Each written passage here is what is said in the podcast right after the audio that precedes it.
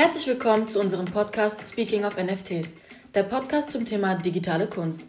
Mein Name ist Alicia und zusammen mit Jasmin und Verena sprechen wir in diesem Podcast über einfache Erklärungen rund um das Thema NFTs, sodass jeder, auch ohne Vorkenntnisse, ein besseres Verständnis über digitale Kunst und die Kryptowelt erhält. Lasst uns loslegen. Was sind denn jetzt diese NFTs? Wofür steht das?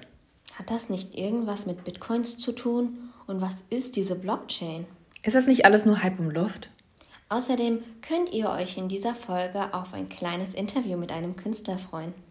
Das ist jetzt also die erste Folge unter dem Titel NFTs Simplified. Fangen wir deswegen mal ganz am Anfang an, also mit der Begriffserklärung. Wofür steht denn NFT, Jasmin? NFT steht für Non-Fungible Token, auf Deutsch also nicht tauschbare Token. Das bedeutet, dass diese Token bzw. Zertifikate eine Einzigartigkeit aufweisen. Mm, das trifft also auf digitale Kunst wie Bild, Video und Musikstücken zu. Im Gegensatz zu einem tauschbaren Token wie zum Beispiel Geld oder Aktien, welche leicht austauschbar sind, mit anderen Geld oder anderen Aktienscheine sind nicht tauschbare Token exklusiv, einzigartig und sehr stark begrenzt. Also auch wie Kunst oder andere Sammelstücke in physischer Weise. Wenn jetzt zum Beispiel ein Künstler ein Gemälde geklaut oder zerstört wird, kann man ja den Schaden mit dem passenden Geldwert ausgleichen, aber die Kunst ist ja dann trotzdem nicht ersetzt oder wiederhergestellt, richtig? Ja, genau, Verena. Okay. Wenn wir schon über den Geldwert sprechen, was haben denn NFTs mit Kryptowährung zu tun? Also Non-Fungible Tokens und die Fungible Tokens, wie zum Beispiel Bitcoin oder Ethereum, beruhen auf einer gemeinsamen Basis. Diese Basis bzw. Speichersystem beleuchten wir gleich nochmal genauer. Für NFTs gilt jetzt erstmal, digitale Kunst kommt ja in einem ganz einfachen Dateiformat, zum Beispiel JPEG. Dieses kann, wie wir ja alle wissen, beliebig oft kopiert, veröffentlicht oder gepostet werden. Und den Wert bekommt dann die digitale Kunst, indem die Originaldatei mit einem digitalen Token, also einem Echtheitszertifikat, geschützt wird. Und das digitale Kunstwerk kann demnach vervielfältigt und kopiert werden, der Token aber nicht. Ah ja, das ist wie mit herkömmlicher Kunst. Es gibt unzählige Kopien, zum Beispiel von der Mona Lisa. Jeder kann das Bild in hoher Qualität ausdrucken und zu Hause aufhängen. Es bleibt aber eine Kopie und das Original im Louvre verliert auch nicht seinen Wert. Ja, voll das gute Beispiel.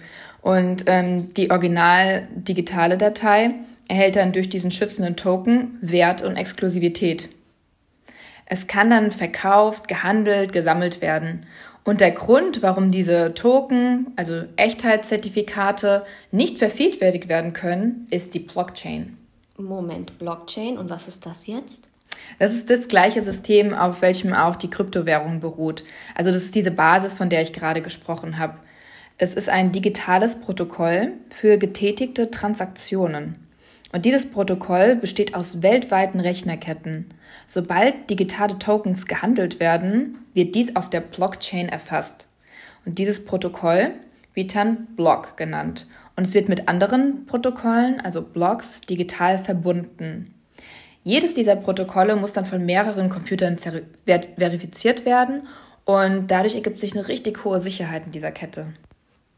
Ach so, die Blockchain bietet also eine Fälschungssicherheit. Genau. Letztendlich ist es dann sogar sicherer als herkömmliche Kunst und deren Handel, da durch die vielen Prüfungsstufen keine Zertifikate gefälscht werden können. Stimmt. Um auf die Frage von der Kryptowährung zurückzukommen. Dies ist ja dann auch genau die Art, auf welcher Bitcoin und Co existiert und geschützt werden. Man kreiert also ein digitales Protokoll über den Besitz von Geld. Und man kann es genauso auch dann mit den Kunst und den NFTs tun. Äh, man kann also genau erfassen, wer der Besitzer eines Originalkunststückes ist und kann dann auch nachverfolgen, wenn es weitergehandelt wird. Das ist also ganz schön spannend für den Kunstmarkt, oder? Ja, absolut. Und es wird auch schon viel genutzt, da es die ersten NFTs schon vor über drei Jahren gab. Mhm. Wir haben mal ein paar Beispiele rausgesucht. Die amerikanische NBA beispielsweise verkauft digitale Sammelkarten in Form von kurzen Basketballspielclips. Und der YouTuber Logan Paul hat limitierte digitale NFT-Sammelkarten von Pokémon herausgebracht und hat damit einfach in wenigen Stunden mehr als 2 Millionen Dollar umgesetzt. Das ist bemerkenswert. Und die Musikband Kings of Leon hat im März 2021 ihr Album als NFT released. Okay, ich gehe also auf eine Internetaktionsseite, auf welcher NFTs verkauft werden und kaufe mir ein digitales Kunstwerk. Jetzt fühlt sich das aber schon komisch an, weil die Kunst ja nicht per Post zu mir nach Hause geliefert wird. Ja, das ist schon verständlich, weil wir ja heute dem materiellen und physischen Besitz immer noch einen hohen Stellenwert anrechnen. In manchen Bereichen kann man aber auch schon eine Veränderung feststellen aufgrund der Digitalisierung. Wenn wir jetzt zum Beispiel daran denken, dass eigentlich heutzutage niemand mehr eine Hardcopy-CD von einem Musiker kauft, sondern einfach nur Streaming-Dienste bezahlt, um die Musik dort zu hören, dann sieht man schon, dass eine enorme Veränderung im Markt stattgefunden hat. Und letztendlich wird es die haptische Kunst immer geben. Sie wird immer Platz an unseren Wänden finden. Aber die Frage ist einfach, ob sich nicht neue Bedürfnisse im Zuge der Digitalisierung auch entwickelt haben.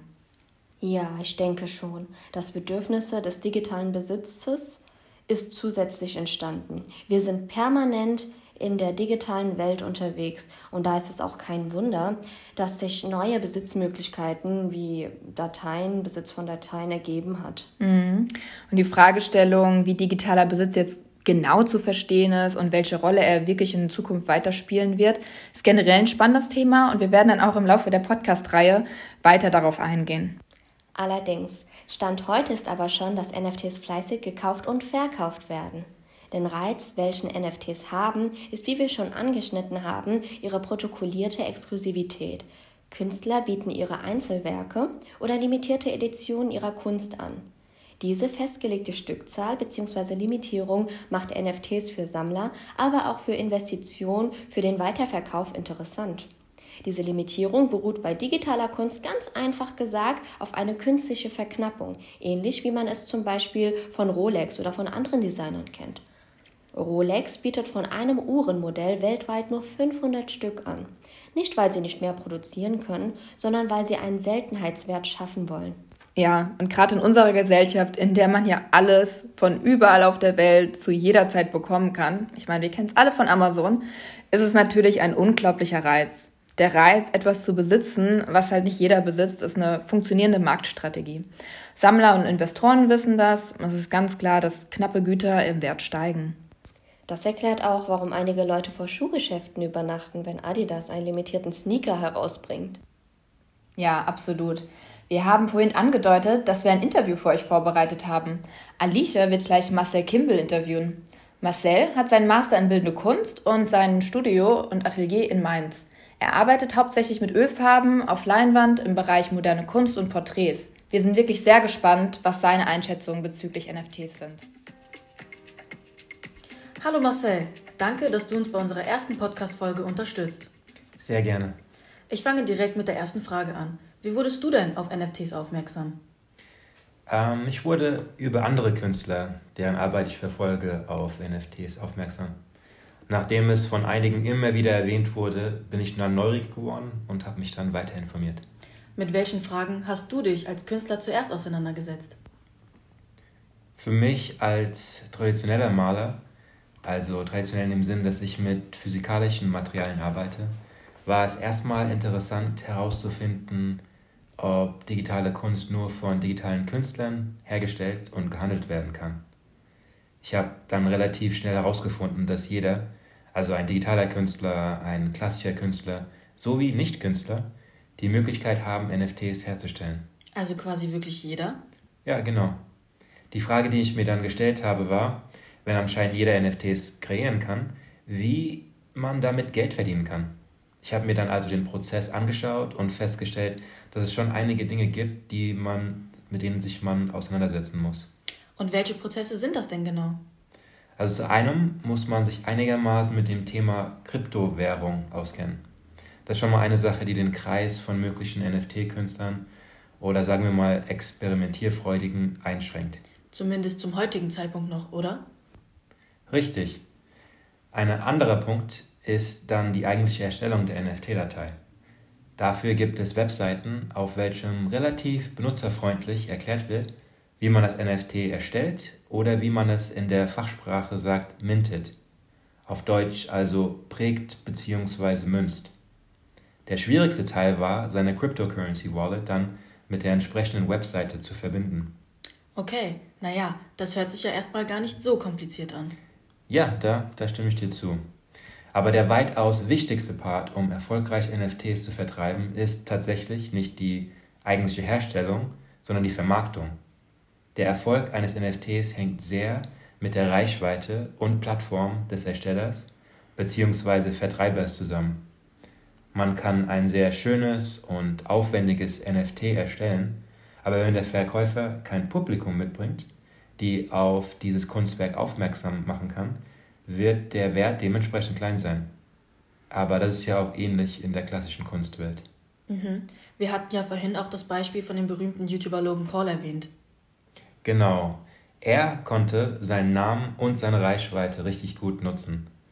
Käufer vertrauen Leute, die einen gewissen Einflussgrad auf die Gesellschaft oder Wirtschaft haben, natürlich mehr und sehen auch direkt die Wertsteigerungsmöglichkeiten. Zusätzlich kann man durch den Kauf von NFTs seinen Support an eines seines Idols beweisen.